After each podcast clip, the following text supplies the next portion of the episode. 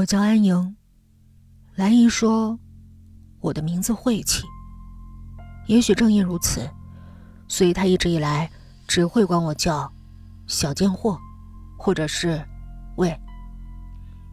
兰姨长得很美，可她骂我的时候面目狰狞，像极了一个恶妇，惹人讨厌。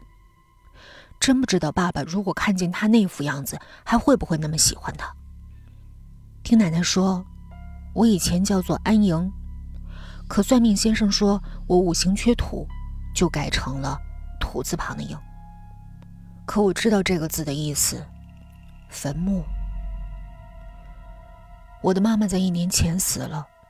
其实妈妈是个比蓝衣美艳千百倍的女人，至少我是这样觉得。但是，漂亮的女人似乎都不简单。她死得很离奇，是被人推下湖后淹死在湖中的。那个湖在市郊，没人知道妈妈为什么会去那儿，几乎一切都无从查起。当妈妈被打捞上来的时候，我在一旁看得入了神。有人连忙过来捂住我的眼睛，但我还是瞥见了妈妈被泡得皱巴巴的脸，皮肤和肉像是分离了，肿胀的身体还在滴着水，看起来又丑又脏。平日里灵动的眼睛蒙了一层灰黑色的翳，几乎是要脱离了眼眶。如同中间有粘稠的液体，勉强维持着形态。我已经九岁了，尽管别人总说我不像个九岁的孩子，也许是因为我拒绝上学，而且古里古怪。我不想去上学，爸爸不强求。我们家住很大的房子，有很贵的车和数不清的拜访人。我四岁那年，被陌生人绑架。那是一个阴冷的医学实验室。我忘了他的样子和那件事情的细节，却深刻的记得实验室里刺鼻的气味和各种各样的标本：没有脊柱的团状婴儿，后脑勺缺了一半的婴儿，手脚粘连在一起的婴儿，还有几具骨架和一些泡在罐子里的器官。从那以后，我再也不喜欢去人多的地方，不喜欢很亮很刺眼的房间。妈妈死后的第三个月，家里由白转红，兰姨成了家里新的女主人。我一直觉得爸爸妈妈很恩爱。自从爸爸从尸检报告里得知妈妈腹中有一个大约成型的胎儿后，就将家里的遗像撤了，好像死去的那个人只是家里的佣人而已。警方认定，死于谋杀，凶手是妈妈的情人。他在激烈的争吵后把妈妈推下了湖，于是妈妈再也没能上来。而爸爸在处理完后事，又开始忙于生意，就像一切都没有发生过。没人愿意过问我，因为我的孤僻怪异，家里的人很少接近我。兰姨带来一个三岁的女孩，名字叫安瑶，她说是兰姨和爸爸的亲生孩子。于是所有人都了然了。我的家庭之前是处于怎样一种各自心怀鬼胎却又相安无事的背叛和欺瞒中？对兰姨来说，好像折磨我是一件天经地义的事儿。她每天都会以各种各样的理由来挑我的毛病，然后用各种各样的话来骂我。他常说，我妈妈是个不要脸的贱货，才会生出我这样的小贱货。她骂我的那些话大都不堪入耳，但我也不说话。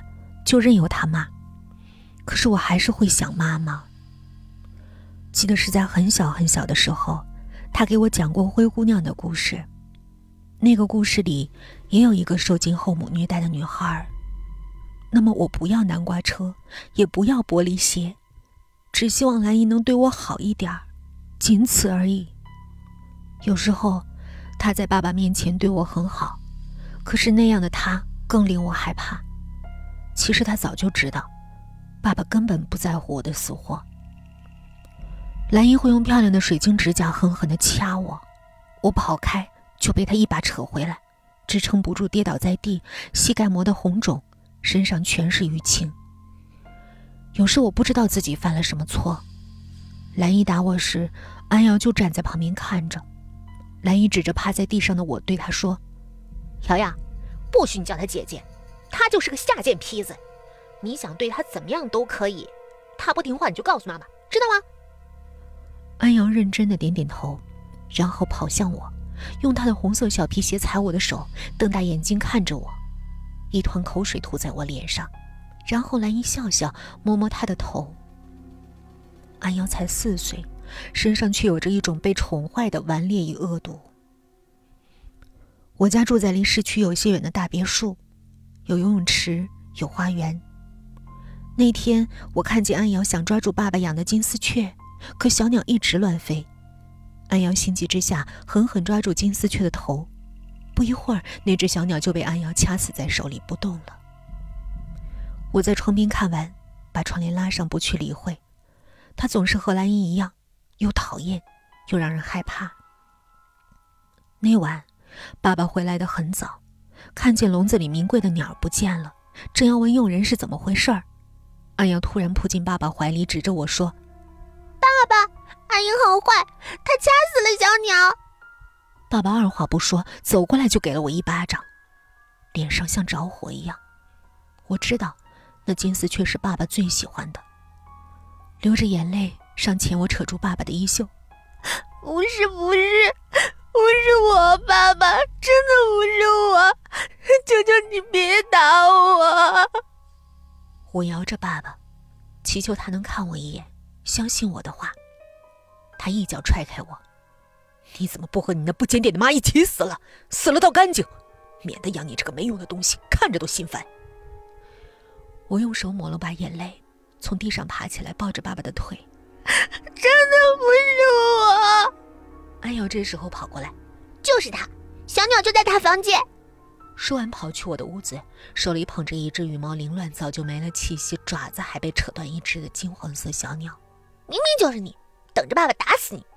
我不敢说是安瑶做的，气愤的爸爸巴掌又要落下来，我吓得躲开，然后抓起僵硬的小鸟往爸爸面前递。不是我，是安瑶。你看，我结结巴巴指着死鸟会上晶晶亮粉红色的指甲油，那是安瑶才有的。爸爸转头看向安瑶，安瑶哇的一声哭出来。爸爸瞪了他一眼，什么也没说，就上了楼。安瑶通红的眼睛瞪着我：“你等着，我让我妈妈打死你！”他说完，我心虚的拉住他的手，卑微的恳求：“瑶瑶，我求你了，你别告诉兰姨好不好？”我不想挨打。这个家里不会有人护着我。上一次兰姨打我时留下的紫红色还没褪去。安瑶凑近我的耳边：“那你把你的裙子送给我，我就不说；要不然我就告诉妈妈。”她说的是我唯一的裙子。妈妈活着的时候喜欢把我打扮得很漂亮。这条裙子是八岁的时候妈妈送给我的公主裙。